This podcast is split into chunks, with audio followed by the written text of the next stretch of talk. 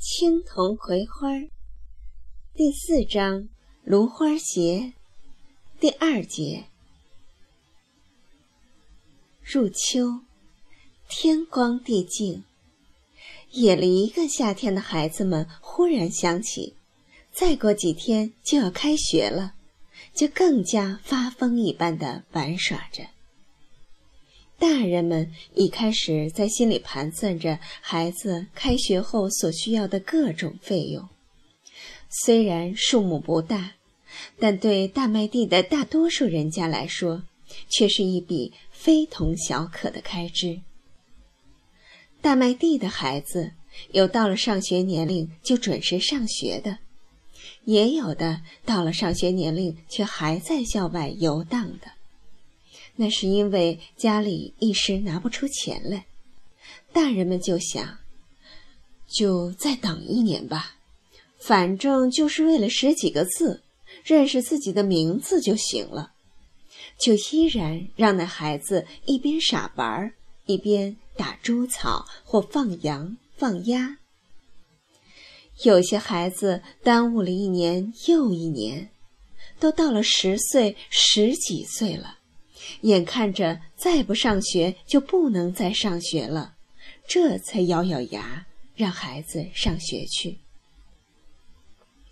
因此，在大麦地小学，同一个班上的孩子年龄却悬殊很大，走出来大大小小的、高高矮矮的，若站一条队伍，特别的不整齐。还有些人家干脆就不让孩子上学了，也有一些耽误了几年的孩子，大人本有心让他上学的，他自己却又不愿意了。他觉得自己都长这么高了，还与那些小不点儿混在一起读一年级，实在是不好意思。大人们说：“长大了可别怪家里没让你念书。”就由那孩子自己去决定他的前途了。上了学的也有读不安稳的，欠学费，学校在不停的催要。若多少次点名之后还不能将所欠的学费交齐，老师就会对那孩子说：“搬了你的凳子，回家去吧。”那孩子。就在无数双目光下，搬了凳子，哭哭啼啼的回家去了。也许他因为补交了学费，还会再回来读书；也许就永远不再回来了。这些天，青铜家的大人们每天夜里都睡不好觉，沉重的心思。压迫着他们。家里原先是准备了一笔钱的，那是让青铜进城里聋哑学校读书用的。青铜已经十一岁了，不能再不去读书了。城里有个远房亲戚，答应青铜可以在他家吃住。可葵花已经七岁，也到了上学年龄了。这里的人家有些孩子五岁就上学了，说什么也得让葵花上学去。爸爸妈妈将装钱的木盒端了出来，这些钱是一只只鸡蛋换来的，是一条条鱼换来的，是一篮篮蔬菜换来的，是从他们嘴里一口一口省下来的。他们将钱倒出来，数了又数，算了又算，怎么也不够供两个孩子同时上学。放着这一堆零碎的、散发着汗味的钱，爸爸妈妈一筹莫展。妈妈说：“把几只鸡卖了吧。”爸爸说：“也只有卖了。”奶奶说：“鸡正下蛋呢，卖了也不够。再说，这家里以后用钱，就靠这几只鸡下蛋了。妈妈说：“跟人家借吧。”爸爸说：“谁家也不富裕，又正是要用钱的时候。”奶奶说：“从明天起，隔十天给孩子们吃一顿干饭，把省下的粮食卖掉，换些钱吧。”可是。所有这些办法，即使都用上，还是凑不齐两个孩子的读书费用。商量来商量去，还是一个结论：今年只能供一人去上学。那么，是让青铜上学，还是让葵花上学呢？这使他们感到十分为难。思前想后，最终决定，今年先让葵花上学。理由是青铜是个哑巴，念不念书两可。再说，反正已经是不耽误了，索性再耽误一年两年的，等家境好些，再让他去读吧。一个哑巴能识得几个字就行了。大人们的心思早被两个敏感的孩子看在眼里。青铜早就渴望上学了。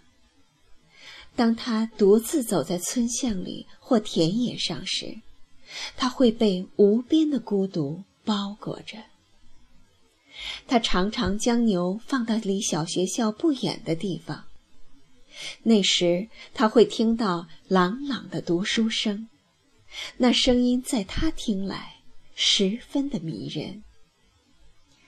他知道他永远不会与那些孩子一起高声朗读，但他能坐在他们中间听他们朗读也好啊。他想识字，那些字充满了魔力，像夜间荒野上的火光一样吸引着他。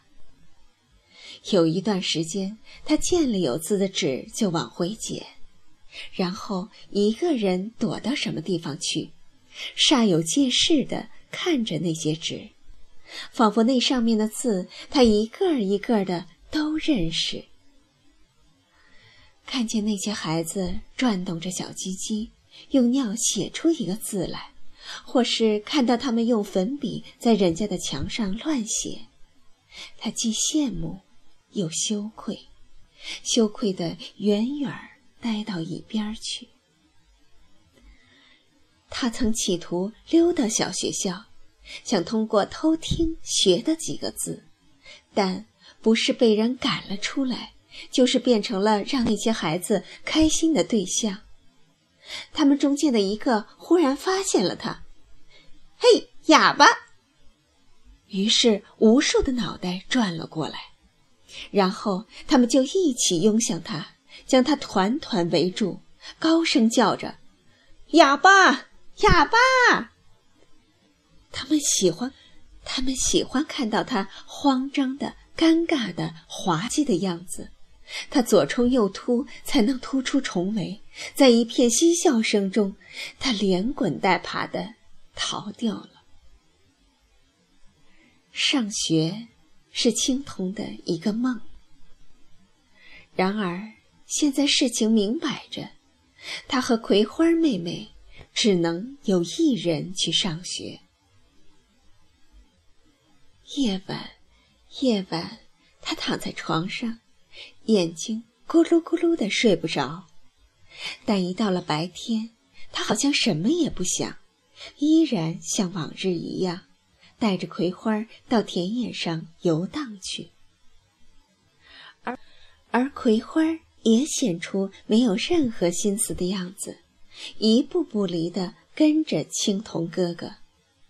他们仰脸去看南飞的大雁，去撑只小船到芦苇荡捡野鸭、野鸡、鸳鸯们留下的漂亮羽毛，去枯黄的草丛中捕捉鸣叫的十分好听的虫子。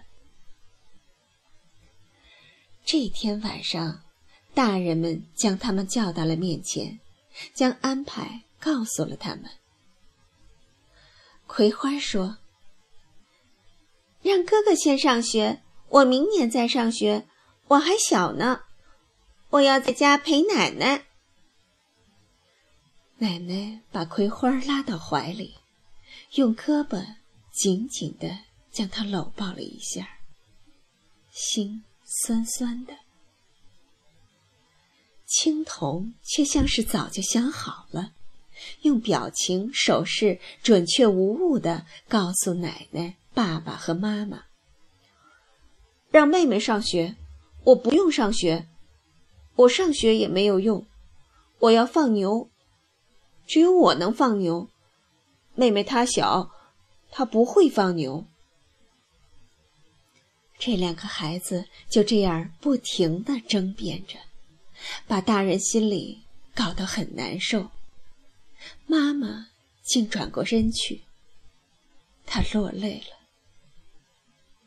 葵花将脸埋在奶奶的胸前，一个劲儿的哭起来：“我不上学，我不上学。”爸爸只好说：“再商量吧。”第二天，当事情依然不能有一个结果时，青铜转身进房间，不一会儿捧出一只瓦罐来。他将瓦罐放在桌上，从口袋里掏出两只染了颜色的银杏来，一颗为红色，一颗为绿色。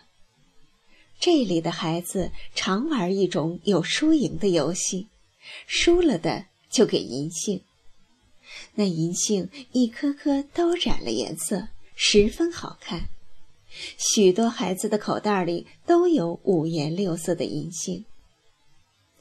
青铜比划着说：“我把一颗红银杏、一颗绿银杏放到瓦罐里，谁摸到了红银杏，谁就上学去。”三个大人疑惑地望着他，他朝他们悄悄地打着手势。你们放心好了。大人们都知道青铜的聪明，但他们不知道青铜到底耍什么名堂，有点担心会有另样的结果。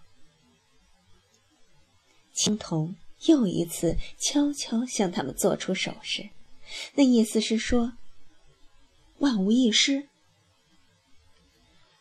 大人们交换了一下眼神。同意了。青铜问葵花：“你明白了吗？”葵花点点头。青铜问葵花：“你同意吗？”葵花看看爸爸妈妈，最后看着奶奶。奶奶说：“我看呀，这是好主意呢。”葵花便朝青铜点点头。青铜说：“说话可要算数。”算数。妈妈说：“我们在旁边看着，你们两个谁也不得耍赖。”青铜还是不放心，伸出手去与葵花拉了拉钩。奶奶说。拉钩上吊，一万年不变。葵花转过头来，朝奶奶一笑：“拉钩上吊，一万年不变。”爸爸妈妈一起说：“拉钩上吊，一万年不变。”青铜将瓦罐口朝下晃了晃，意思是：“这里头空空的，什么也没有。”然后他将左手张开，走到每个人的面前，让他们仔细的看着。这手掌只是一红一绿两颗银杏，所所有的人都一一的点了点头，看到了，看到了，一红一绿两颗银杏。青铜合上手掌，将手放进瓦罐儿。过了一会儿，将手从瓦罐里拿了出来，捂住瓦罐口，放在耳边，用力摇动起来。谁都清晰地听到了两颗银杏在瓦罐里跳动的声音。青铜停止了对瓦罐的摇动，将它放在桌子上，示意葵花先去摸。葵花不知道先摸好还是后摸好，转头望着奶奶。奶奶说：“奶奶说，田埂上拔毛枝儿。”后拔老，先拔嫩，葵花小，当然葵花先来。葵花走进瓦罐，将小手伸进瓦罐里，两颗银杏躺在黑暗里，他一时竟不知道究竟抓哪一颗好了，犹豫了好一阵儿，才决定抓住一颗。青铜向爸爸妈妈、奶奶和葵花说：“不准反悔。”奶奶说：“不准反悔。”爸爸妈妈说：“不准反悔。”葵花也小声说了一句：“不准反悔。”声音颤颤抖抖的。他抓银杏的手像一只怕出壳的鸟，慢慢的。出了瓦罐他的手攥成拳头状，竟一时不敢张开。奶奶说：“张开呀！”爸爸说：“张开呀！”妈妈说：“张开看看吧。”葵花闭起眼睛，将手慢慢的张开了。大人们说：“我们已经看到了。”葵花一睁眼，一颗红的银杏正安静的躺在他汗津津的掌心里。青铜将手伸进瓦罐儿，摸了一阵儿，将手拿出瓦罐，然后将手张开，掌心里是一颗绿色的银杏。他笑了。奶奶、爸爸妈妈都望着他。他还在笑，但已含了眼泪。他永远也不会说出这里头的秘密。